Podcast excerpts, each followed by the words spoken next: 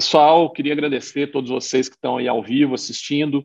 É, hoje nós temos o prazer aqui de ter a doutora Joana Tavares como convidada. É, ela vai falar para a gente sobre redução de basalar. A Joana se tornou aí uma, uma grande amiga e parceira da rinoplastia aí nos últimos anos. É, ela está em Brasília e desenvolve uma, uma, uma cirurgia hoje lá, uma clínica muito muito, ela é muito, tem muito trabalho para fazer, porque tem muito paciente que busca ela devido à, à, qualidade técnica dos resultados dela. E faz muito tempo que eu queria te chamar, Joana, para vir aqui dar uma aula para a gente. Os as residentes aqui sempre pedem, ah, eu queria, queria ver uma aula da Joana, não sei o quê. Então, é, a gente conseguiu que você viesse agora, né? A gente está com, com os alunos também do, do, do, nosso ensino à distância em rinoplastia, do RhinoFace. Essa aula fica gravada lá na plataforma para o pessoal assistir depois, né? Então, a gente tem hoje aí 500, em torno de 500, 500 pessoas aí que, que se alternam aí dentro da, da plataforma e, e depois o pessoal vai assistindo essas aulas aí, essa aula sua como no passar da semana, dos meses, essa aula fica gravada lá, tá bom? Então eu queria te agradecer aí, em meu nome, em nome da Rhino Face Academy, aí, para você estar tá disponibilizando esse tempo seu aí, que a gente conversou bastante sobre tempo, né? Então, ah, você está é. disponibilizando esse tempo aqui para dar essa aula para a gente. Obrigado. E Imagina. a casa é sua. A casa é sua. Valeu, valeu, Tomás. Obrigada a vocês pelo convite. É uma honra para mim poder participar do curso de vocês e poder falar um pouquinho sobre um assunto que eu sou, assim, uma entusiasta, sabe? É, então, é, pouca gente fala, né, de redução da base alar, e antes de começar a falar desse assunto, eu queria... Ixi, peraí, que eu não estou conseguindo passar. Se consigo. Queria contar para vocês uma história, minha história com, com a lectomia. Eu pedi licença para o Lucas, tá, Lucas? Para poder falar alectomia, eu sei que você não gosta de mas é, na verdade eu acho assim, a última vez que eu falei esse assunto que o deixa eu, deixa eu ver se eu consigo desconectar aqui meu WhatsApp, gente, para a última vez que a gente falou que eu dei uma aula desse assunto, que o Lucas estava, ele brigou comigo que eu tinha falado da lectomia e e que o jeito certo de falar era redução da base alar. Então, na verdade, eu, eu vou querer mudar esse nome, Lucas, para reposicionamento da base alar, mas depois a gente discute isso aí.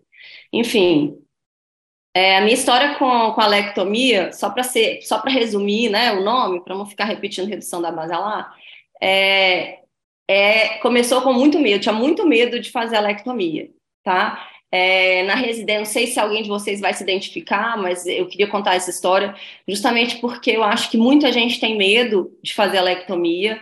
Na minha, na minha residência, eu fiz residência aqui no EB, o meu chefe, ele era totalmente contra a lectomia, ele não fazia lectomia independentemente da, de qualquer tipo de anatomia, de qualquer tipo de indicação ele criava um trauma em todo mundo que passava. Ele falava que a lectomia era, uma, era um passo da cirurgia que era um passo extremamente estigmatizante e que causava sequelas definitivas, que eram reversíveis, e, e isso me deixou, me deixou assim, super traumatizada. Realmente ele tinha razão, né? Naquela época a gente via, a gente vê até hoje, né? A gente vê sequelas é, horríveis de alectomia, que a gente tem alguns exemplos né, de, de sequelas, e realmente as sequelas da, da redução da base elas são irreversíveis. Por mais conservador que a gente às vezes é numa alectomia, se a gente não souber o que a gente está fazendo, a gente acaba trazendo essas sequelas, né? Mas é, isso porque falta muito conhecimento sobre esse assunto. Então, por exemplo, se a gente joga no site do PubMed o termo rinoplastia, rhinoplasty, a gente vai achar mais ou menos é, 12 mil publicações sobre rinoplastia desde o começo da história do PubMed até hoje. tá? Dessas 12, mais de 12 mil publicações, mais ou menos quantos vocês imaginam que tem, que falam sobre a lectomia? Ah, não, eu faço a lectomia em 20% dos pacientes, será que tem 20% de publicação que fala sobre a lectomia? Então, olha só o tanto de desconhecimento que a gente tem nesse assunto. De todos os artigos publicados sobre a lectomia, meio por cento só consideram a redução da base alar, tá? Então, assim, é, esse é um dos motivos da gente é, ficar um, um, pouco perdido nesse assunto, né? É, e muita gente tem trauma, muita gente acaba achando que fazer uma lectomia de forma conservadora é mais seguro, né? E, e na verdade isso não, isso não é uma coisa real, né? O fato de você ser conservador, fazendo uma coisa que você não sabe, é, acaba tendo o mesmo risco, ou quase o mesmo risco, né? Ou tendo também riscos é, de você fazer uma, de forma não conservadora. O fato é que você fazer uma coisa que você não sabe, que é, os nossos chefes têm dificuldade de, de, de, ensinar e a gente tem dificuldade de aprender até nos livros e nas publicações, deixa a gente um pouco sem rumo. Né? Então, o objetivo, o meu objetivo é. Eu estudei muito a lectomia, é, muito anatomia, é, que indica o que, que a gente deve fazer ou não. Então, meu objetivo com essa aula é tentar esclarecer um pouquinho é, como que a gente, quando que a gente deve fazer a lectomia, em que casos que a gente deve fazer a lectomia e, quando, e como. E a minha tentativa é sistematizar de uma forma que fique fácil para quem for, para quem está ouvindo, para quem está aprendendo, conseguir reproduzir de forma sistemática, tá? Então, assim, até então, eu sempre achei que a lectomia era uma coisa assim, ah, você vai lá e tira o que está em excesso uma coisa meio, meio, hum, mas e aí, como que eu faço? É, é, é, um pouco difícil de reproduzir, é uma coisa que é meio artístico, tem gente que sabe fazer, tem gente que não sabe, mas eu sinto que existe uma dificuldade de quem sabe passar para quem não sabe, tá? Então, assim, a ideia aqui é conseguir sistematizar de forma que fique fácil enxergar o que fazer, quando fazer e como fazer, tá? Então, é, a gente vai vou começar comentando um pouquinho sobre anatomia para a gente é, conseguir identificar quando que a gente deve indicar a lectomia, tá? Então, assim, a visão frontal, quando a gente olha uma pessoa de frente, a visão frontal, a largura do nariz, é normalmente a primeira coisa que a gente consegue identificar e falar assim: ah, esse paciente tem a base larga, a largura do nariz dele ultrapassa o quinto central da face, logo tem indicação de alectomia. Beleza. Essa é a única indicação de alectomia? Não, a gente vai ver que não, tá? Então, a gente, além de avaliar a base na visão frontal, a gente também tem que avaliar a base é, na visão de base, né? Então, assim, a, a relação da columela com o lobo da ponta nasal deve ser de 2 para 1. Um. Se a gente tiver essa relação fora dessa razão, a gente também tem indicação de fazer lectomia. O nariz de base, ele tem que parecer se assemelhar, né, com um, um triângulo equilátero, né? Então, se a base tiver muito mais larga do que as paredes laterais, a gente também vai ter indicação de alectomia. E se o paciente tiver flare, tá? Então, o que, é o flare? Flare é a curvinha é, da, do, da parede lateral do nariz que ultrapassa a, o sulco alar facial. Então, o sulco alar facial é onde o nariz e a face se encontram, tá? Então, eu, tracei aqui uma linha vermelha, que é uma linha que está perpendicular à face. Se a gente tiver uma curvinha ultrapassando, nesse caso aqui, da asa esquerda do paciente, a gente não tem flare. Mas, por exemplo, na asa esquerda dessa, dessa ilustração, na asa direita, desculpa, dessa ilustração, o paciente já tem um, um flare. Claro que esse pequeno flare não seria indicação de alectomia, até porque é uma simetria muito pequena, uma simetria natural, mas é só para vocês, é, para quem não sabe que é flare, conseguir identificar o que, que é o flare, tá? É... Tentando passar meu slide aqui, gente.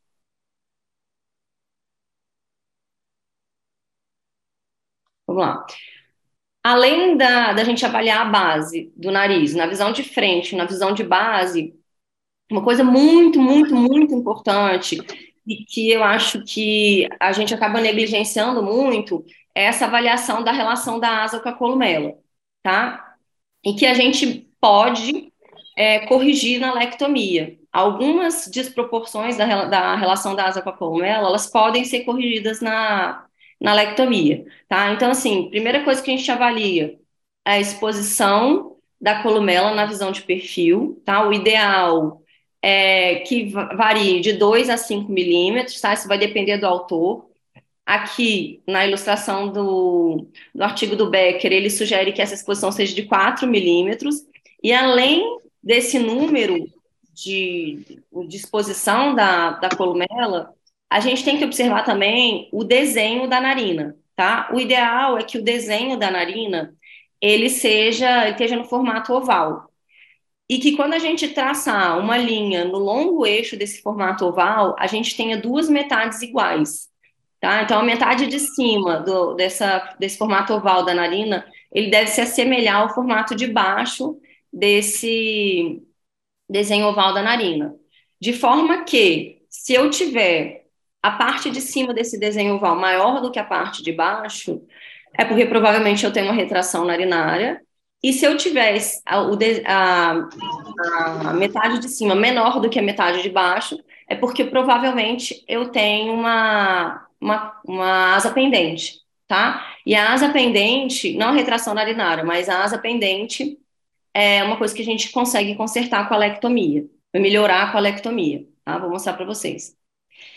E aí, por fim, existe a relação da asa com a columela na visão frontal, tá? que, que é uma relação que a gente acaba avaliando pouco, né? É uma, é uma, uma, uma relação que, diferente das outras que eu mostrei para vocês aqui, ela é subjetiva, né? Não tem, não tem uma medida, não tem um número cabalístico, né? Então, segundo o Gunther, o Gunter e o Hot Rod, eles publicaram em, no livro do Dallas essa relação da asa com a columela na visão frontal, ela deve se assemelhar ao voo gentil de uma gaivota, tá? Então, assim, eu, eu entendo que é uma, é uma análise muito subjetiva, mas que, na ausência de uma, uma definição melhor, ela segue sendo a relação, é, a proporção ideal, né, entre aspas,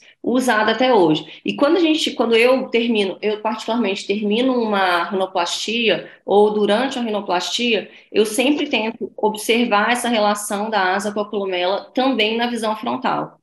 E eu comecei a fazer isso depois de ter pacientes que eu fazia a cirurgia, é, eu tinha observado o nariz de perfil, o, o ângulo nasolabial, o dorso, a ponta, o paciente voltar para mim e falar, gente, esse nariz não tá bonito, não tá bonito. E eu comecei a perceber que eu estava negligenciando essa relação da asa com a columela. Eu vou mostrar para vocês alguns casos meus, tá? É, enfim, então qual que é o passo a passo de uma forma simplificada para a gente conseguir fazer uma lectomia sem deixar sequela é, e tratando todas essas questões anatômicas que eu comentei com vocês é, agora, tá? Então, a primeira coisa que eu queria que vocês lembrassem sempre, antes de fazer uma lectomia, é o que não fazer, tá? Se vocês foram, forem fazer uma lectomia e não fizerem uma única coisa, vocês têm zero chance de ter um problema na lectomia. Só tem uma coisa é, na lectomia que traz um problema complexo e reversível, que é a ressecção da curva da narina, tá? Então, esse desenho, eu aumentei o X, mas ele é um desenho do daquele clássico artigo do Crydell, tá? Que é o, o artigo, assim, é o artigo, a publicação mais importante que existe sobre a lectomia. É, nesse artigo, o Crydell ele comenta, né, e ele traz esse desenho, o desenho original ele tem esse X em cima, tá? Por quê? Porque se você fizer a lectomia e não respeitar a curva da narina, você vai fazer uma deformidade em que? Tá? Que é deixar a narina sem a curvinha, aquela narina como aquelas que eu mostrei para vocês lá no primeiro slide, aquela narina que termina a, o canto lateral da narina, ele faz um, uma quina e não um desenho arredondado, tá? Isso é uma complicação extremamente estigmatizante e ela é muito, muito difícil de ser revertida, tá? É possível tentar, em alguns casos, fazer enxerto composto, mas, de toda forma, fica uma sequela, tá? Assim, por mais, por melhor que, que seja a reparação de uma situação dessa, é uma reparação, é, pá, deixa de ser uma cirurgia estética para ser realmente uma cirurgia reparadora, tá? Então, assim, fora é, fora o fato de tirar a curva da narina, vocês não precisam ter medo de mais nada. É só isso que dá, que traz problema e que deixa a narina é, de uma forma, de um formato artificial, tá? Beleza. Dito isso, o que, que é importante a gente não fazer? Eu vou mostrar para vocês como que eu sistematizei minha lectomia, tá? Então, a primeira coisa que eu faço é tentar é identificar as quatro subunidades da asa, tá? Essas quatro subunidades da asa, elas estão baseadas naquela anatomia que eu comentei com vocês, tá?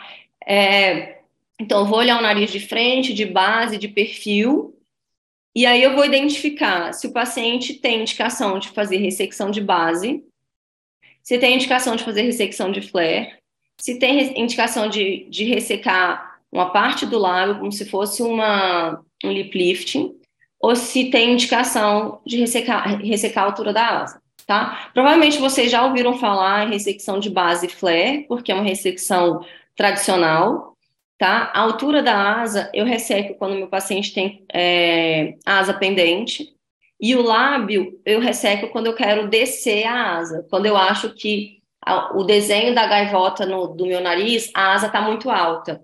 E aí fica parecendo que a gaivota, em vez dela estar tá num voo gentil, ela está meio que pousando, tá? É, depois que eu comecei a fazer isso, é, eu comecei a identificar que, na verdade, isso não é uma redução de base alar, isso não é uma lectomia, isso, na verdade, é uma reposição da base alar, né? Por isso a questão do nome, viu, Lucas? É, enfim, então, só para esclarecer, a ressecção de base é ressecção do, da narina, né, do peitoril nasal, que vocês estão vendo o que, que seria ressecção de base, aqui uma marcação de ressecção exclusiva de base, tá? Isso é uma coisa assim, hoje na minha prática é uma coisa bem incomum de fazer. Normalmente, quando eu vou ressecar base, só base, eu trago a incisão um pouquinho para fora, só resseco base, eu trago a incisão um pouquinho para fora para poder acomodar melhor e não ficar aquele nariz que fica tipo assim, sobrando para a lateral, tá? Mas aqui só, esse aqui é um, um, desenho que eu, que eu peguei da internet. A ressecção de flare é quando o paciente não tem indicação, já tem a narina pequena, não tem indicação de ressecar a base, né? É, ou não tem indicação de ressecar outras estruturas da, da asa, mas tem indicação de ressecar só flare, também não é uma coisa tão comum, tá? Embora ressecar só base é mais incomum. É, agora, o mais comum é ressecção de base e flare, que é a ressecção de bumerangue, que o Crydell é, já descreveu lá em 2005, tá? Essa é uma ressecção é, comum na minha prática. Muitas vezes eu ressecciono, eu faço a ressecção de base e flare, tá? Que essa ressecção aí, bumerangue, vou, vou mostrar para vocês como que eu faço. E aí, para eu ressecar a altura da, da asa ou lábio, eu vou fazer essa avaliação que eu comentei com vocês. Eu vou ver se o paciente tem asa pendente, se tiver, eu vou ressecar na altura da asa, e se a asa, ou se a asa é muito alta. Se a asa for muito alta, eu vou ressecar no lábio e vou reposicionar a asa um pouquinho mais para baixo, tá? Então, aqui é um caso, essa é uma paciente minha, é, que eu comentei com vocês, que é que eu não fazia esse tipo de, de alectomia, né? Ela, eu corrigi tudo que eu deveria, entre aspas, corrigir, mas eu não corrigi a altura da asa, ela continuou com a asa pendente, tá? E essa daqui é uma paciente também, uma paciente minha, que eu não corrigi a, a, a, a altura da asa dela, né? Ela é uma paciente com asa alta, eu não corrigi, eu tive esse resultado aqui. Então, esse tipo de paciente que me provocou para tentar resolver essa situação da asa alta, tá? Então, o que, que aconteceu? Olha só, paciente, eu corrigi o dorso, eu rodei o nariz, eu deixei o ângulo nasolabial ok, mas se você olhar o resultado dela, você vai ver que o nariz não tá bonito. Eu coloquei um alarrim para tentar descer a asa dela, mas como eu não reposicionei a asa, eu tive um resultado assim, tá? É, quando eu faço uma simulação dessa paciente, então aqui tá, aqui à, à esquerda vocês vão ver uma simulação. Essa é a simulação, estou simulando exatamente é, tudo que eu fiz no caso dela, sem descer a asa do nariz, sem trazer a asa do nariz para baixo, sem tirar um, um, fuso de pele no lábio e trazer a asa do nariz para baixo, tá? Vocês vão ver que o resultado da simulação é muito parecido com o resultado que eu tive na prática, tá? Eu rodei o nariz, eu tirei o dorso, eu melhorei o ângulo naso-labial, mas eu deixei a asa exatamente onde ela já estava. E aí, na simulação, eu consigo ver que o nariz não vai ficar bom, ele não vai ficar bonito, ele vai ficar melhor mas ele vai continuar com essa desproporção da asa com a columela na visão frontal, tá? E aí, o que, que eu comecei a fazer? Eu comecei a simular nessas pacientes o que, que aconteceria se eu descesse a asa. Então, aí vocês vão ver na esquerda uma simulação exatamente do que eu tinha feito antes, só que em vez de deixar, a asa no mesmo lugar, eu reposicionei as asas inferiormente. Olha só como o resultado da simulação é muito mais harmônico do que o resultado que eu tive na prática, tá? É, então, assim, acho que é, é, é, simples identificar essa diferença. E aí, na minha prática, eu comecei a, a, a pensar assim, bom, se o que, que vai acontecer se eu tirar um fuso de pele no lábio, como se fosse um lip lifting? É, será que eu consigo reposicionar essa asa? E aí, eu vendo alguns resultados de internet de lip lift, eu percebi que realmente as, asa, as asas dos pacientes que submetiam a lip lifting, muitas vezes elas ficavam um pouco mais baixas. E aí eu comecei a fazer esse tipo de ressecção. E é por isso que hoje, quando eu vou fazer a lectomia, eu identifico a posição da asa em relação à columela. Se a asa está alta, eu consigo baixar ela um pouco, tá? E aí, então, recapitulando, eu vou avaliar as quatro subunidades da asa, tá? Vou avaliar se tem indicação de base, se tem indicação de ressecção de flare, de altura da asa e de lado, tá? Lembrando que a altura da asa vai estar indicada quando o paciente tiver asa pendente e lábio quando o paciente tiver asa alta em relação à, à base do nariz, né? A, a posição da columela, tá? Então, aqui, desculpa, aqui mais uma vez, tá? Então, as avaliações que a gente vai fazer, a gente vai olhar o nariz de frente, a largura do nariz, olhar o nariz de base, as proporções da, da base das narinas e o perfil, a relação do nariz, a relação da asa com a columela e de frente o voo da gaivota, tá? Se a gaivota não tiver num voo gentil, provavelmente porque a minha asa está posicionada, claro, se você já fez a cirurgia, já reposicionar a ponta, ah, provavelmente porque a asa está mais, mais alta do que ela deveria realmente estar, tá? Aqui, é, caso um paciente eu tenha feito todas as ressecções de todas as subunidades, eu vou ter uma cicatriz mais ou menos parecida com essa tá? Então, se eu tirar na base, no flare, no lábio e na altura da asa, eu vou ter uma cicatriz de alectomia mais ou menos parecida com essa. Eu vou mostrar para vocês como que fica, tá? Aí você vai me dizer, Joana, mas meu Deus, você tem coragem de fazer esse tipo de cicatriz no seu paciente, mas não vai, o paciente não vai reclamar, não vai ficar ruim, como que funciona isso? Tá? Então, aqui eu trouxe para vocês uma foto de um paciente que não é meu, só para vocês se lembrarem de como que o nariz cicatriza tá? É, essa é uma cicatriz de reconstrução, é uma cicatriz discreta, claro que a gente não quer uma cicatriz de reconstrução no nosso paciente, mas a cicatriz de alectomia, ó, só para vocês verem, tá? Essa é uma paciente minha, eu atendi essa semana, pedi para ela gravar a asa dela, porque ela tem a cicatriz de asa, tá? Ela tem a cicatriz de alectomia, ela tinha um nariz bem grande, eu reduzi o nariz dela É, e aí, quando reduz, reduziu, sobrou bastante pele, e aí eu estendi a cicatriz para cima para poder acomodar o excesso de pele dela, tá? É, tá, Jona, beleza. Então, me explica aí como que funciona isso na prática. Vamos lá.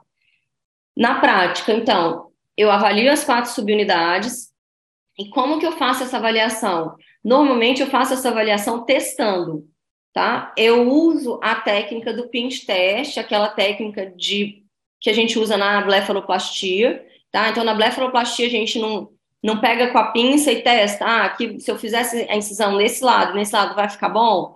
Eu faço isso no nariz, tá? Então eu avalio, eu avalio de perfil, ah, se eu vou mostrar para vocês no vídeo. Se eu fizer uma incisão daqui até aqui, Olha lá, então eu estou fazendo um pinch teste. Eu estou trazendo a, o lugar onde eu faria a incisão para o lugar onde ficaria a incisão de cima para onde ficaria a incisão de baixo, tá? Então, estou marcando aqui onde seria a incisão lá de baixo, no sulco alar facial, tá?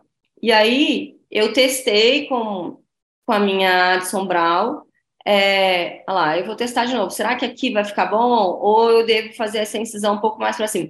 Testei no flare, e aí depois eu testei, testei na base, tá? Ó, testei ele em cima. Não, aqui não vai ficar, vai estigmatizar, vai ficar muito esticado. Não, vou, vou descer um pouquinho.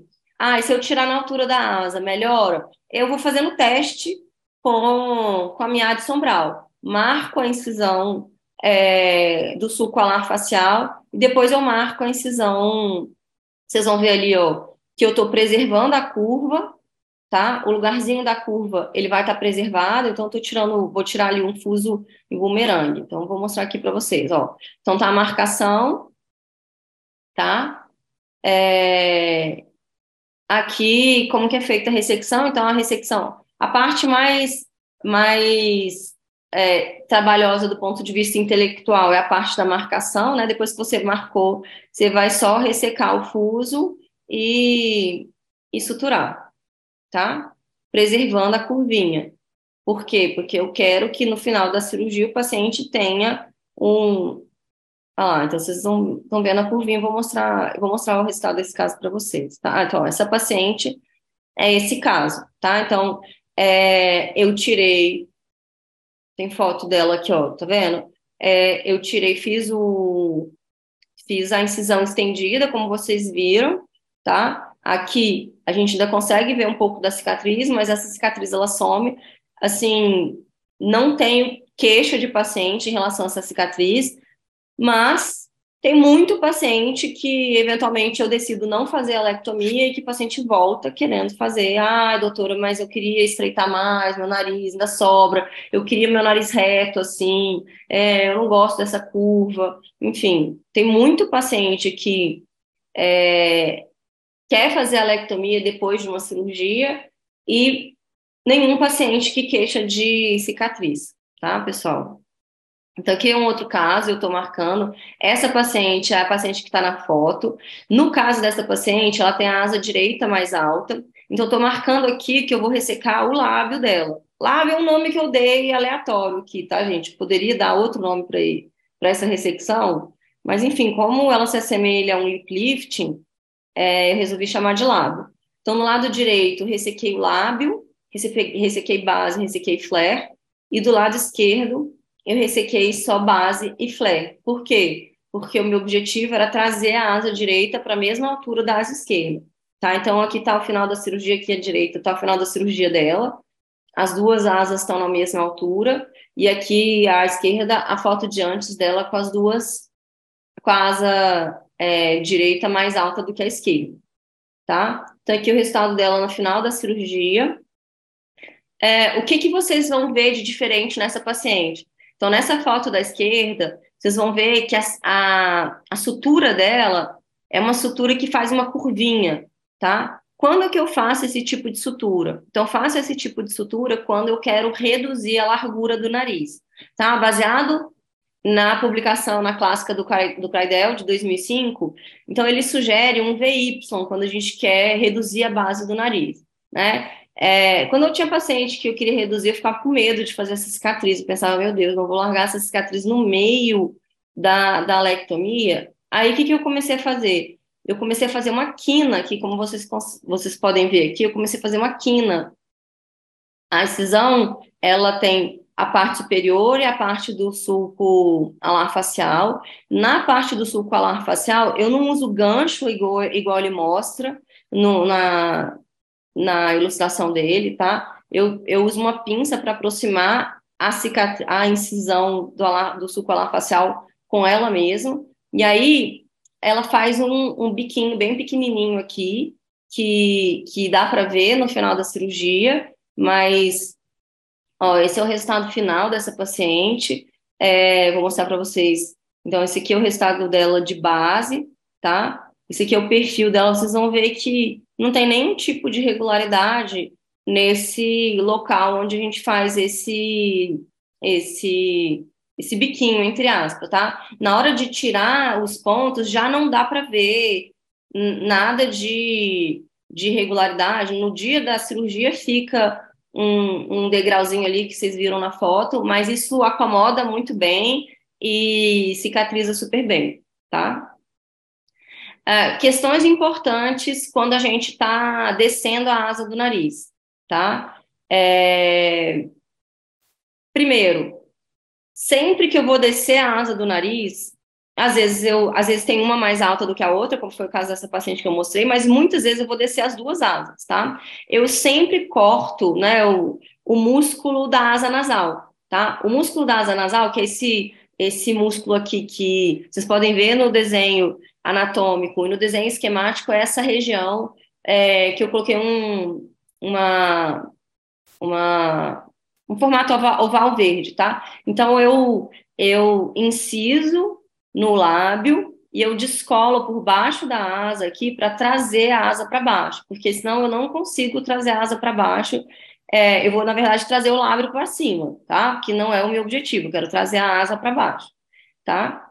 E nos casos que o paciente tem uma asa muito alta, aí eu resseco também o músculo elevador do lábio superior, tá? Então, o músculo elevador do lábio superior da asa nasal é esse músculo que corre para cima aqui, tá? Ele vem do orbicular, uma parte vem do orbicular e a outra parte vem da asa nasal e insere lá no canto do olho. E esse músculo, ele pode ser ressecado para poder evitar que a asa do nariz suba, tá? Então, é, esse desenho esquemático é um desenho do artigo do Suleiman Taz, que é um turco, tá? Ele foi publicado em 2017 na publicação dele, ele usa para corrigir a simetria.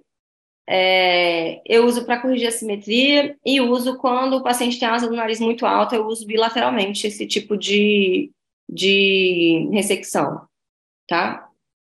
Ah, eu queria mostrar para vocês um vídeo ressecando a altura da asa. Não vou conseguir mostrar, não. Ixi, pessoal, olha que bobagem que eu fiz.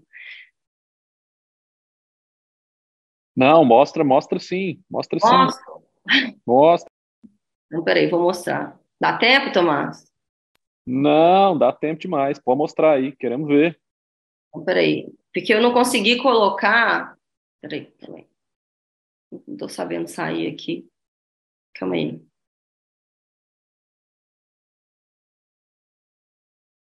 Uai, gente. Ah, pronto, foi. Vou mostrar para vocês, então, esse vídeo eu gravei para eu gravei para mostrar para o Alessandro. Ixi. Eu gravei para mostrar, eu saí dele. Eu gravei para mostrar para o Alessandro. vou deixar, eu vou deixar o Gravei para mostrar para o Alessandro, vamos ver se vai dar tempo aqui, que vai baixar meu WhatsApp. Gravei para mostrar para o Alessandro que eu tinha comentado com ele e não tinha gravado. Então, é um vídeo assim que eu fiz no, no celular e ele ficou em formato que eu não consegui colocar na minha apresentação, mas vou mostrar aqui para vocês. Tentei aqui de todo jeito um formato que desse para adicionar na apresentação, mas não consegui.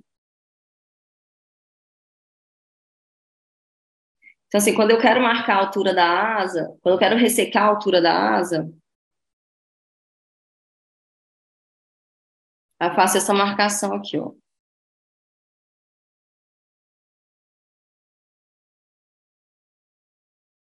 Se vai dar, dar certo aqui. Pronto, gravei no celular. Essa paciente aqui, então, tinha acabado de terminar a cirurgia dela, tá? Ela é uma rino secundária, ela já tinha ressecado a base, tá? É uma ressecção que muita gente faz e acaba estigmatizando o nariz. Então, aquilo que eu falei, o paciente, é, a pessoa faz de forma conservadora. E vocês estão me vendo? Tá me vendo, Tomás? Estamos te vendo, estamos vendo o vídeo também. E assim, o que que acontece? Na hora que resseca só a base, o nariz faz isso aqui, ó. Ele faz um volume na parede lateral do nariz, entendeu? Então, por isso que eu falo que quando a ressecção ela é feita de forma conservadora, a pessoa fala, não, vou tirar só um pouquinho de base. Às vezes, ela faz uma, um, um estigma no paciente de deixar o paciente assim, ó. É uma coisa que essa paciente aqui que vocês estão vendo, ela tinha. Então, eu não mexi na, na base dela, ela já tinha feito ressecção de base e tinha sobrado para paredes lateral, assim, sabe? Então, o que, que uhum. eu fiz? Aí eu tô marcando, tá vendo? Eu marquei o sulco e aí eu vou marcar, eu vou marcar exatamente o lugar. Peraí, não, eu vou, eu vou colocar esse vídeo lento aqui, o jeitinho que eu mandei pro Alessandro aqui, ó. Bom. Tá gravando? Alessandro, olha só. Meu Deus. Terminei a rino. Essa paciente é a rino secundária e já fizeram base e tiraram o flare dela. A asa dela ficou meio assim, ó. Aí sobrou todo esse volume aqui em cima que eu vou tirar. Aí a minha marcação, marquei o sulco, que é onde vai ficar a cicatriz. E aí depois eu venho e sobreponho. Ó, tá vendo? E aí minha asa vai ficar assim. Sacou? Marcação é essa. Tá, então, assim, esse é um vídeo que, que, que eu gravei para mostrar para ele. Tenho resultados de outros pacientes aqui que vou mostrar para vocês, tá? Oi, gente. Pronto. Então, essa é ressecção de altura da asa. Ressecção de lábio, eu mostrei para vocês. Ressecção de altura da asa é essa, tá? É, é claro que a ressecção de altura da asa, a ressecção de, de, de lábio, né, esses dois reposicionamentos, dificilmente eles vão estar juntos num, num mesmo paciente, exceto se for um paciente que tem uma asa enorme, né, você vai ressecar em cima e embaixo, mas muito difícil isso acontecer, tá? É mais provável que, esses, que essas duas ressecções elas sejam combinadas com base flare ou enfim. Mas existe combinação de, das, das quatro subunidades do jeito que vocês puderem imaginar aí, e aí vocês vão avaliando, põe, faz o pinch, né, o pinch teste, e avalia, marca e testa, né? Marcou, testa igual faz pálpebra. Faz a marcação e vai testando, tá? Se não, não gostou, achou que o resultado ficou ruim lá com o teste, não faz, tá? Então, aqui, ó, esse é um paciente, ixi, vai apresentar lá desde o primeiro, vamos ver se vem aqui, não. Passar aqui. Então, esse é um paciente que eu vou mostrar aqui, que é o próximo slide. Ele, eu fiz ressecção de altura da asa. Era exatamente o mesmo caso dessa paciente que eu gravei para o Alessandro. E ele já tinha feito alectomia, já tinha sido ressecado a base, tá? Já ele tinha ficado com esse excesso de parede lateral aqui. Aí durante a cirurgia, aqui, pronto. Aí durante a cirurgia eu fiz essa marcação, tá? Aqui vocês vão ver que ficou uma quininha assim mais marcada na hora da sutura. Tá? Você vê como acomoda o volume da asa, né? Ele não fica mais essa asa desproporcional. E aqui está o resultado dele de antes e depois. É um colega, um cirurgião plástico, tá? Uma preocupação é, que a gente pode ter com relação a essa ressecção alta, né, da altura da asa, seria a irrigação da ponta do nariz, tá? Então, o que que acontece? A artéria nasal lateral, que é a artéria que vai irrigar a ponta do nariz, ela passa ali próximo, tá? É, essa publicação é de um grupo coreano, tá? Eles fizeram essa publicação em 2020, eles fazem uma ressecção que é, eles chamam de arrow technique, é uma, é uma ressecção também de altura da asa, ela é um pouco diferente dessa que eu faço, mas eles fizeram um estudo para poder identificar a que distância a artéria nasal lateral tá desse sulco que a gente usa para fazer cicatriz, tá? E esse e a artéria nasal lateral tá 4 milímetros acima do sulco. Então, se a gente respeitar o sulco, a gente não corre o risco de, pe de pegar a artéria nasal lateral. É claro que é, se eu for fazer uma, uma rino secundária, é, se eu tiver feito um debooking muito grande, se a pele da ponta estiver muito fina, eu vou evitar esse tipo de ressecção, tá? Por quê? Porque se eu tiver uma pele de ponta muito fina e eventualmente uma fatalidade, eu pegar a artéria nasal lateral, eu posso pôr em risco a irrigação da ponta do nariz do paciente, tá? Mas rino primária, rino sem debooking, assim, eu, eu faço essa lectomia de forma muito tranquila, e mesmo rino secundária, como vocês viram esses casos que eu mostrei, e, e também essas publicações mostram que é seguro, tá? Então, aqui tem alguns, alguns resultados, tá? À esquerda, um paciente que eu descia a asa, tá? E à direita, um paciente que eu subia a asa, tá? Então, o paciente da, da direita tinha asa pendente, vocês vejam como que a gente reconstitui esse desenho oval da narina, né? Então, e aqui eu coloquei o desenhozinho oval para vocês verem, e no desenho da esquerda, como que a relação da asa, da, da ponta, né, com a columela, ela muda. Não só porque eu rodei a ponta, como também porque eu desci a asa, tá? Tem que ser um outro paciente, aquele tipo de paciente que chega no seu consultório e que ele fala, doutor, mas a minha ponta cai quando eu sorrio. E aí você olha o paciente e você vê que, na verdade, não é a ponta dele que cai, é a asa dele que sobe, tá? Aquele conceito da asa mergulhante do Rolling Daniel, tá? Então, assim, é, a gente sabe que essa ponta, ela não cai tanto quanto a asa sobe. E aí, esse tipo de paciente, dessa foto aqui agora, é exatamente aquela paciente que eu mostrei para vocês que o resultado dela não ficou bom, tá? Por quê?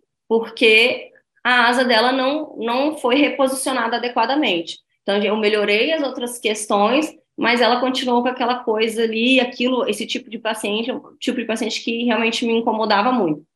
E aí, hoje, para esses pacientes que têm a asa que sobe muito, eu desço a asa e aí eu corto o músculo elevador da asa do nariz, tá? É o caso dele, tá vendo? Então, aqui você vai ver, essa é uma foto que ele me enviou, dele antes sorrindo, depois sorrindo, que a asa não sobe mais tá? E antes de, eu fazer esse tipo de procedimento, o que eu tinha que fazer? Eu tinha que fazer botox na asa do nariz do paciente, porque ele voltava e falava, doutora, mas beleza, meu nariz está bonito, mas quando eu sorrio, ele cai. Na verdade, o paciente não consegue identificar que a asa está subindo. Ele identifica que o nariz ficou com aparência de caído, mas é porque a asa está subindo, tá? E assim, se você olhar, por exemplo, o meu nariz, sem eu mexer, se eu subir a asa do meu nariz, automaticamente ele parece caído. Tá? Então, essa, essa é a reclamação que o paciente tem. Ele chega com aquele nariz super rodado e a asa sobe. E aí ele fala, mas meu nariz continua caído. E eu, e eu pensava, aonde que está caído esse nariz? E, na verdade, o problema era a asa, tá? Então, aqui uma outra paciente que eu desci a asa, tá? Outra paciente dessa bem típica que a asa sobe, tá? Que ela chega conversando, vem aquela asa que eu falo, falo, a asa do, do o nariz do boi bravo, sabe? Aquele nariz que a asa sobe assim, enfim. E aí eu passei a, a descer a asa do nariz, então ela mandou a foto sorrindo, tá?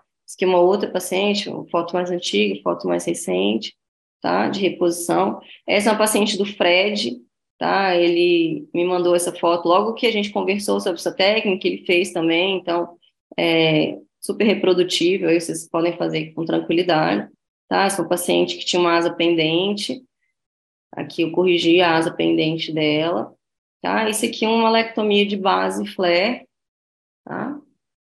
E é isso. Aqui a mensagem que eu, que eu vi na aula do, do Tasca, e ele falou que, colocou essa mensagem do Michelangelo, que eu acho que é pura verdade, que para gente que trabalha com rinoplastia vale muito, né? Ele diz que a, a forma já está já tá dentro da pedra, né? A forma da estátua já está dentro da pedra, que é tarefa do escultor descobrir essa forma. E é isso aí. Valeu, Tomás. Muito bom, doutora Joana, muito bom, muito bom. É... Pessoal, quem tiver pergunta aí, quiser mandar aí no chat, tá? Por favor. É... Joana, vi os casos, deu para perceber a, a, evolução aí, a melhora, né, é, nos casos. É, e eu, assim, o que eu, o que eu fiquei imaginando enquanto você foi falando foi que é, eu, eu, eu, acredito que tem duas coisas assim que, que atrapalham nessa questão da reposição que você falou, tá? Vou focar nessa questão da reposição, não da, da redução da base. É, uma é que às vezes o paciente tem uma retração, né, de asa, é, que aí a retração às vezes você não vai conseguir corrigir totalmente com a rotação, não, não dá o reposicionamento. Corrigir. Não dá para corrigir é. retração. Beleza de asa com reposicionamento. A retração você tem que corrigir com um enxerto de, de asa. É, ou, provavelmente um, um alarme articulado, um enxerto composto. Né? Isso. É isso daí. E às vezes, às vezes o nariz ele parece que tem é, é, é o Aller-Hooding, né? Que, que, é, que é conhecido como Aller-Hooding, que é quando você tem a queda dessa da base aqui da narina, do lateral da narina, né? Que é esse que é o, como se fosse um capuz, que vira como se fosse um capuz aqui nessa região. É, e aí, essa forma de corrigir isso que foi que você, você propôs aí o, o reposicionamento, né? Uhum. É, eu vi que você faz as incisões, a incisão mais aqui em cima. Eu tenho uma outra técnica, eu tenho uma outra forma que eu uso para corrigir isso. Uma outra, uma outra vez a gente, a gente, a gente conversa sobre isso. Mas é. é por dentro? É, eu faço por dentro. Eu faço por dentro. Faço é, por eu, dentro. eu sei que, que tem gente que faz por dentro.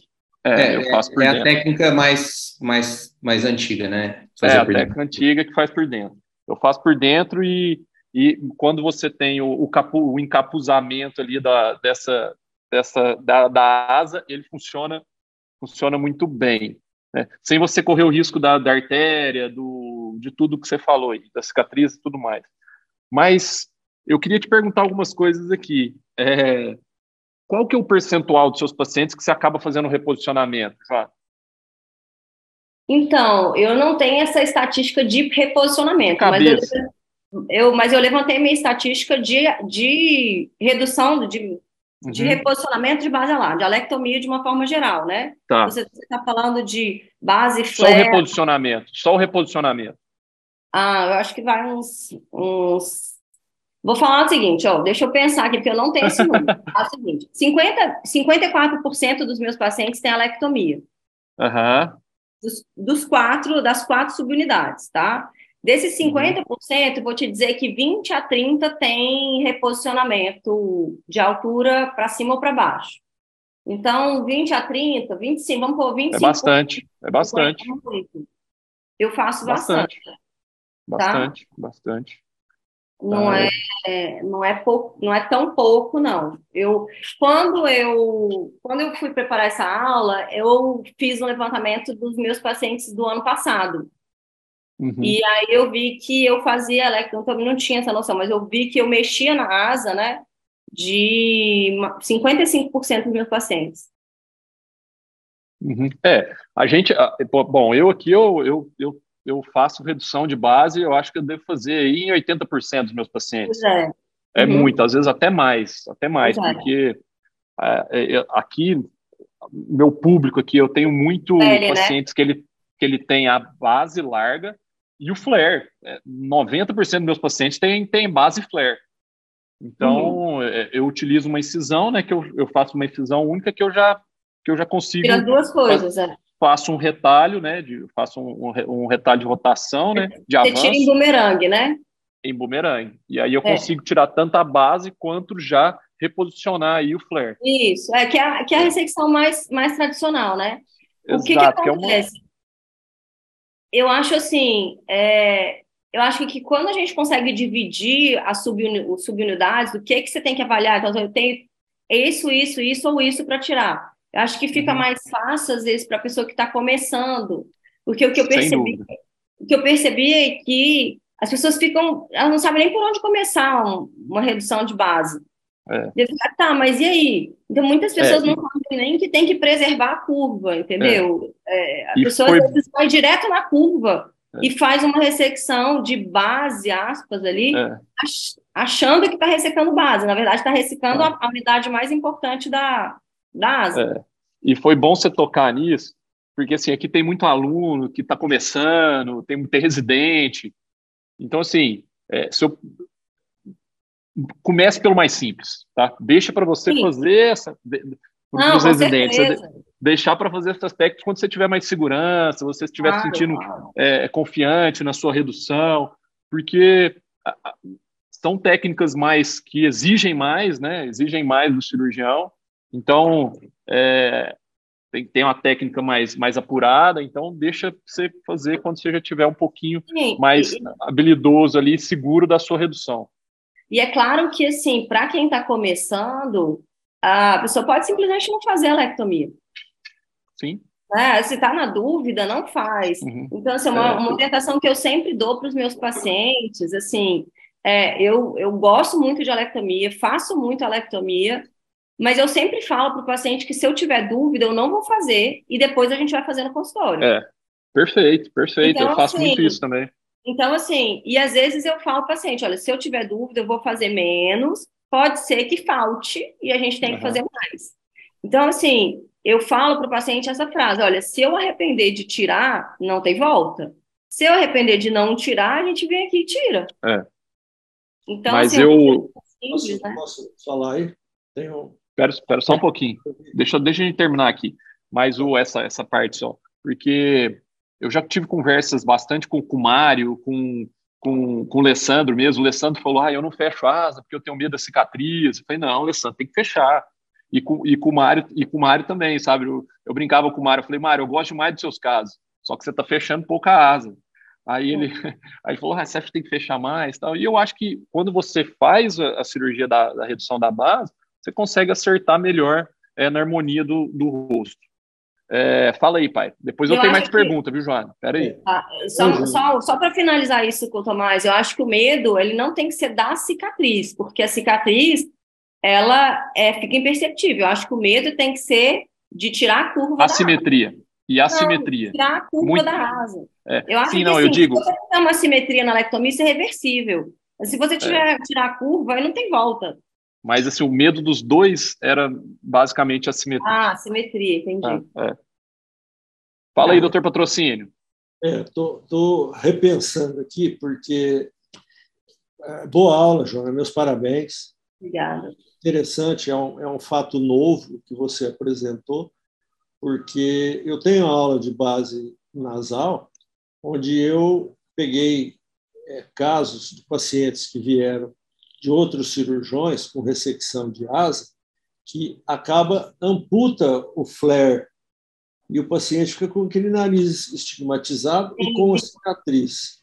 E aí o paciente quer que você melhore isso, você vai poder melhorar um pouco a cicatriz, mas aquela curvinha da asa do nariz que foi ressecada, você não consegue refazer mais.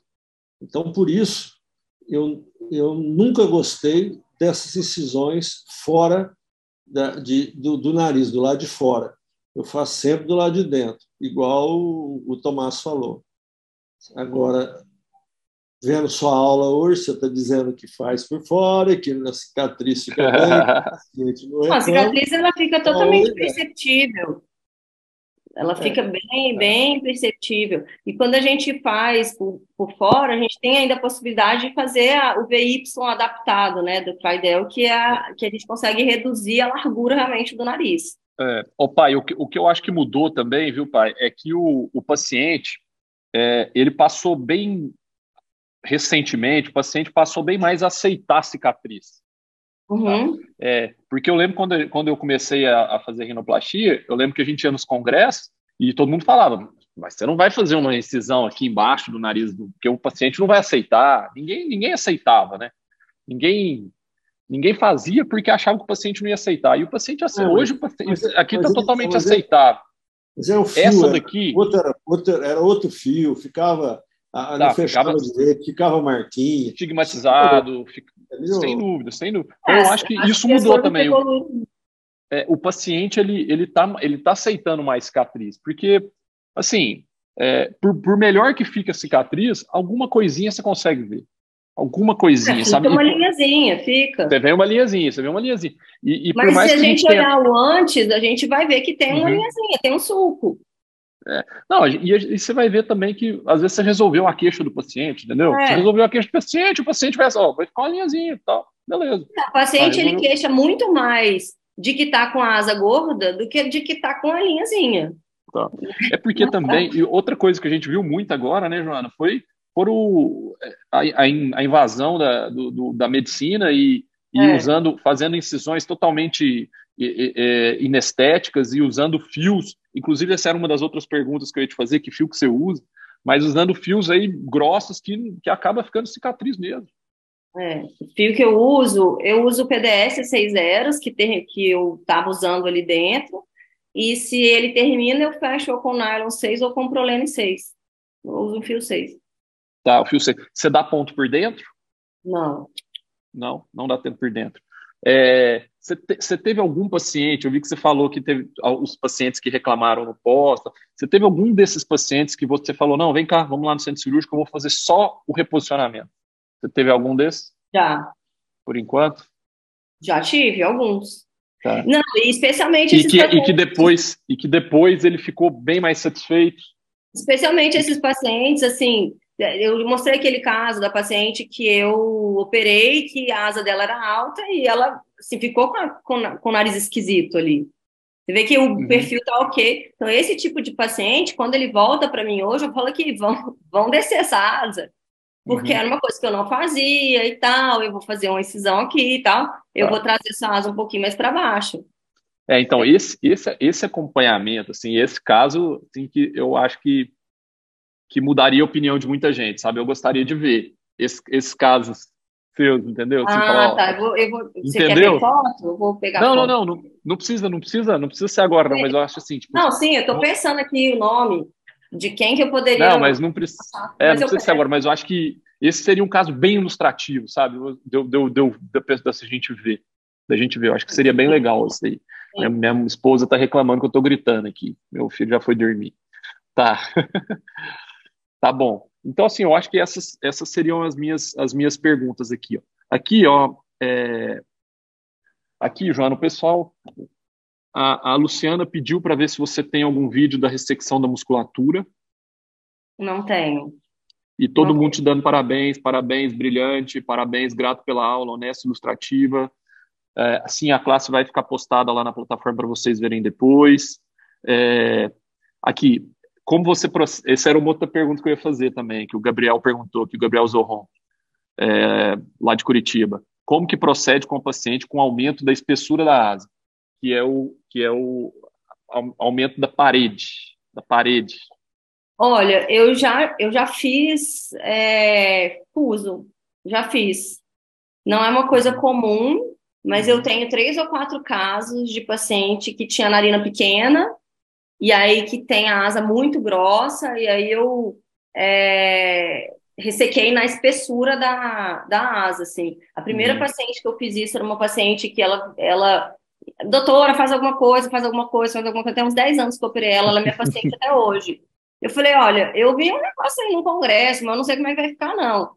E assim, ela, ela vem aqui até hoje e a cicatriz dela é totalmente perceptível, é, é muito, muito, muito discreta. Uhum, tá. É, então, Gabriel, eu faço muito, eu faço muita incisão, essa incisão em fuso. Faz muito? Muito, faço bastante. Esses dias, inclusive, eu fiz uma, uma, no, uma no consultório, um paciente meu que, que falou, ah, Tomás, eu ainda acho que está um pouquinho gordinho aqui e tal. Eu fui e fiz o fuso é, no consultório mesmo. Então, assim, é algo que eu, eu pra, tenho bastante prática nessa questão do fuso. E eu acho Como que ela é muito boa. Eu... Oi, Gabriel. Como é que esconde a cicatriz do fuso? O importante é você fazer a sua incisão medial bem na, na porção é, é, na porção medial. Tá? A incisão na transição. medial que, exatamente, ela tem que ficar bem medial. Porque aí ela fica bem no. A incisão vai ficar bem no, no na curvinha aqui. Ela fica praticamente imperceptível. Essa é a minha. Se você fizer ela no meio, no meio da, da, da asa, aí vai ficar cicatriz. Então a cicatriz medial, ela tem que ser bem no, no, no rebordo, vamos dizer assim. Tá? E, e, ela me ajuda tanto com a espessura, Joana, quanto tirar um alarhuding, né, que é essa caidinha que às vezes dá da asa. E me ajuda bastante, bastante. Eu gosto bastante dessa incisão. É, olá, Joana, obrigado. Ah, se você já precisou, o que, que você usa de tratamento dermatológico depois? Eu só uso isotretinoína. Assim, tá. eu fico, tem uma pergunta. Eu acho assim, realmente a isotretinoína melhorou a qualidade da cicatriz. Tá? Quando eu, eu volto com o paciente para poder fazer a alectomia no consultório, eu volto ao Roctan para poder melhorar a cicatriz, pelo menos ali no primeiro mês, eu acho que isso melhora, tá? Deixa a cicatriz mais discreta, mas é a única coisa que eu uso. Tá. Não uso nada além disso. O, o, o Martim está perguntando se você acha que a usitrotinina usada antes ou precocemente nessas decisões pode prejudicar a cicatrização. Eu acho que você falou justamente ao contrário. Não, eu acho que melhora. Você vê ao contrário, você vê que o uso dela ajuda mais ainda. Ô, Tomás, ô, Tomás é. eu perguntei isso porque eu tive acho que uns dois ou três casos de pele Eu lembro muito que você grossa, falou disso. Que eu fiz uma incisão bem estendida, igual a Joana faz assim, e eu usei isotretinoína e eu percebi que o paciente tinha essa queixa de, até às vezes estava saindo um pouquinho de sangue da, da, da cicatriz, que não fechava, principalmente a parte superficial e tudo mais. Por isso que eu tirei essa dúvida. Talvez o problema esteja na pecinha mesmo. Uma coisa que eu percebo, uma coisa que eu percebo que, que a gente tem que prestar muita atenção quando vai fazer a, sutura da, da, da incisão, né, que fica para fora, que a gente não pode deixar nenhuma célula epitelial ali, porque senão ela fica secretando. O paciente fica com uma espinhazinha ali na cicatriz. A gente tem que tomar muito cuidado, fazer a, a incisão bem certinha, a sutura bem certinha, sem deixar a célula epitelial para dentro, porque senão faz espinhazinha, aí o paciente volta e reclama que ah, está sangrando e tal.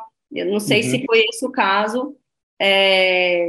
Ou então a Roctan estava muita, muito alta dose, né, para ter sangramento. Não é uma coisa que eu percebo realmente. Eu acho que eu... Obrigado pelo feedback aí, pessoal.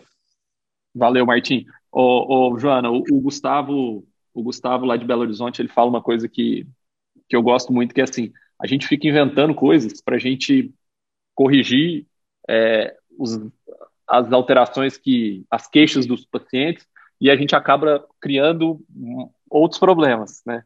Então, aí tem que tomar cuidado com a cicatriz, é, né? Tem que tomar cuidado com, com o fio que você vai usar, cuidado com o seu tipo de sutura, vai ter que fazer tratamento, às vezes, com dermatológico, vai ter que fazer é. um laser, às vezes, entendeu? Então, é, o que que acontece? A gente, é na isso. verdade, está tentando alcançar um, um, um, grau de exigência do paciente.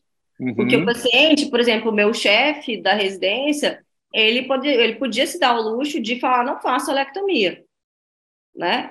Hoje em dia, você tem condição de entregar um resultado sem alectomia para o seu paciente? É. Não tem, não tem a menor condição. Entendeu? Você vai fazer, você vai deixar o dorso fino, você vai deixar a ponta fina e você vai deixar uma asa totalmente desproporcional. Você não pode fazer isso. Você tem que é, deixar é. o nariz proporcional ao resto. Inclusive, assim, quando a gente começa a analisar a relação dorso, a relação da asa com a columela, a relação é, da exposição da, da, da columela, todas essas análises detalhadas, eu acho que elas são fruto da exigência exagerada que a gente tem hoje. Né? Uhum. O paciente ele volta e ele fala, doutora, mas isso aqui, ó, minha narina, não sei o que, enfim, entendeu? Sim, sem dúvida, sem dúvida. É, o paciente cada vez mais exigente, ele mais vai exigente, é. fazendo é. com que a gente vai, vá desenvolvendo a própria prática aí. Exato. É, bom, vamos para vamos pra, mais, só mais, um, mais duas perguntas aqui. Aí perguntou é... qual tecnologia eu uso, eu uso o Vectra. Ah, você usa o Vectra, né? Uhum. O Vectra H1? É, da Kenfield. H1, né? Vectra H1, né? Tá, ah. da Kenfield. Você comprou lá nos Estados Unidos? Comprei lá. É, bom. 11 mil dólares? Foi. É uma coisa assim, né? Tá. Uhum. É... Comprei já tem 10 uma... anos. Tem 10 anos que uhum. eu tenho. É. É, como que você trabalha a simetria de implantação da narina? Eu acho que você mostrou, né? Ah, mas aqui talvez a, a série está perguntando. É, no caso, a pré-maxila mais baixa de um lado. Aí eu acho que talvez seja um defeito. Sim, enxerto de pré-maxila, né? É, tal, talvez isso daqui seja um defeito congênito, alguma coisa assim, né? Não, é, não uma simetria pequena, né? Isso. Aí eu acho que enxerto. As assimetrias, as assimetrias, então, a simetria de altura eu tento corrigir, né, com essa reposição. É, mas eu sempre alerto o paciente, olha, eu não vou conseguir corrigir isso aqui totalmente, normalmente é, enfim, eu, eu, jogo a expectativa lá embaixo, porque, né, enfim. É, E que, uma coisa que me ajuda a corrigir, a, a, a evitar a simetria na hora da lectomia, então você falou do Mário, do Alessandro, que tem medo da simetria, então essa, essa forma de você olhar... Tinham, na... tinham, eu acho que eles já, eles já não têm mais, é, não, eles estão é fazendo bastante. Sei, é. mas, uma, mas para quem está começando, às vezes está com esse medo aí, e eu lembrei que você comentou, o que acontece? É, uma coisa que me ajuda muito é tentar dividir a narina em subunidade. Então, assim, se eu olhar para as duas narinas, ela tem uma simetria. A simetria está onde? Está na base? Não, está no flare? Tá? Então, assim, eu consigo, dividindo, a, é, em, em, vez de olhar a narina como um todo e ficar ali, ai meu Deus, as duas são diferentes, e agora? Entendeu? Eu, se eu, eu vou olhar assim, tá, a distância da columela até a base, até a curva, tá igual dos dois lados, ok, então não é na base. Ah, vamos olhar o flare. Não tá. Então, ah, aqui tem uma diferença. Então, eu consigo ter mais facilidade de corrigir uma simetria é, que o paciente já tem, ou eventualmente que eu tenha provocado ali na hora de fechar, olha, putz, ficou assimétrico. Aí eu vou analisando a curva de dentro, a curva de fora, é. enfim, eu vou analisando para poder evitar essa simetria. E uma outra coisa que a pessoa pode fazer, até se vai fazer base flare, que é o básico, né? é fazer a ressecção de base primeiro e depois de flare. Então, às vezes, a pessoa fica insegura de fazer uma coisa, fazer a, uhum, o bumerangue uhum. todo, né? Ah, meu Deus, como é que eu vou. Dá para dá para separar e às vezes a pessoa se sentir mais segura na hora de fazer. Eu acho que esse é o, esse é o, é o, é o melhor, melhor conselho aqui para quem está tá pensando tá em fazer amanhã, amanhã no seu centro cirúrgico, no seu caso, falou, já vou fazer o que a Joana ensinou. é, vai devagar, faz um, faz o, faz a base, se depois. É, vai devagar, mas evita, evita a curva, deixa a curva, deixa o nariz, nariz é. curva, pelo amor de Deus. É isso aí, é isso aí. Senão ninguém, ninguém consegue consertar depois. Joana, a, a Ela escreveu aqui que ela usa o isotretinoína depois de 15 dias, que ela acha melhor é, para não atrasar a cicatrização. Eu sei que tem muita gente usando no primeiro PO, tá? No primeiro é, PO, no então primeiro assim, PO. no primeiro PO. Eu uso no sétimo PO. E, e muitos desses que eu conversei falou, Tomás, o Thiago mesmo aí de Brasília, Thiago amigão meu, Thiago Ottoni, falou, Tomás, é, no primeiro dia para o sétimo dia dá diferença, ele viu diferença, então é, eu sei que tem gente que usa, pode ser que a, a, a Ellen até escreveu, tem artigos que comprovam que ela atrasa. Ela, às vezes ela traz, mas às vezes ela traz outros benefícios que não só da é, cicatrização, é. né? Então por isso que o pessoal acaba usando. Então, aí é uma, é uma, uma balança que você vai ver nos seus casos, se você prefere uh, o ganho que você tem com ela, mas o, pode ser que você tenha uma perca na, na, na cicatrização, aí você vai ter que medir. É, eu, eu começo a usar no sétimo dia. É, mas é, eu acho que é tá isso. falando que lá para eles é fácil, né? Assim, mais fácil que pra gente, porque lá não tem tanta pele grossa. Aí atrasar. É. Aí fica fácil, Ellen, fica, fica fácil. fácil. É. Ô, Joana, ah, eu prefiro não correr o risco de atrasar. É, com certeza. É. Ô, Joana, eu queria te agradecer imensamente aí pelo seu tempo, cara. Quase nove horas da noite, a gente está aqui ah. desde as sete e meia. Obrigado demais pela brilhante aula que você deu, pelos casos que você mostrou, pelo desenvolvimento de técnica que você está fazendo aí. A gente fica muito feliz, pode ter certeza, feliz e orgulhoso. Eu acho que eu acho que esse ano só veio mulher, fala, não, teve o Roberto, o argentino, da Argentina, que veio falar aqui também, mas as mulheres estão dominando aqui, tá? E a gente fica muito feliz, muito orgulhoso, parabéns mesmo. E espero te encontrar em breve aí nos congressos para a gente sentar e conversar disso aí tudo ao vivo. Beleza, combinado. Valeu. Obrigadíssimo. Valeu demais, muito Prazer, obrigado. Suas ordens, quem, quem quiser ajuda aí, quem precisar tirar alguma dúvida aí, no, é. pode me mandar mensagem. Tô, Não, eu já vou, eu já acabo fechando aqui, eu já vou te mandar algumas mensagens aí. obrigado, viu, João? Beijo, Valeu noite, demais, pessoal, um beijão, descanso. boa noite. Tchau, tchau pessoal, tchau. obrigado, abraço. Um abraço.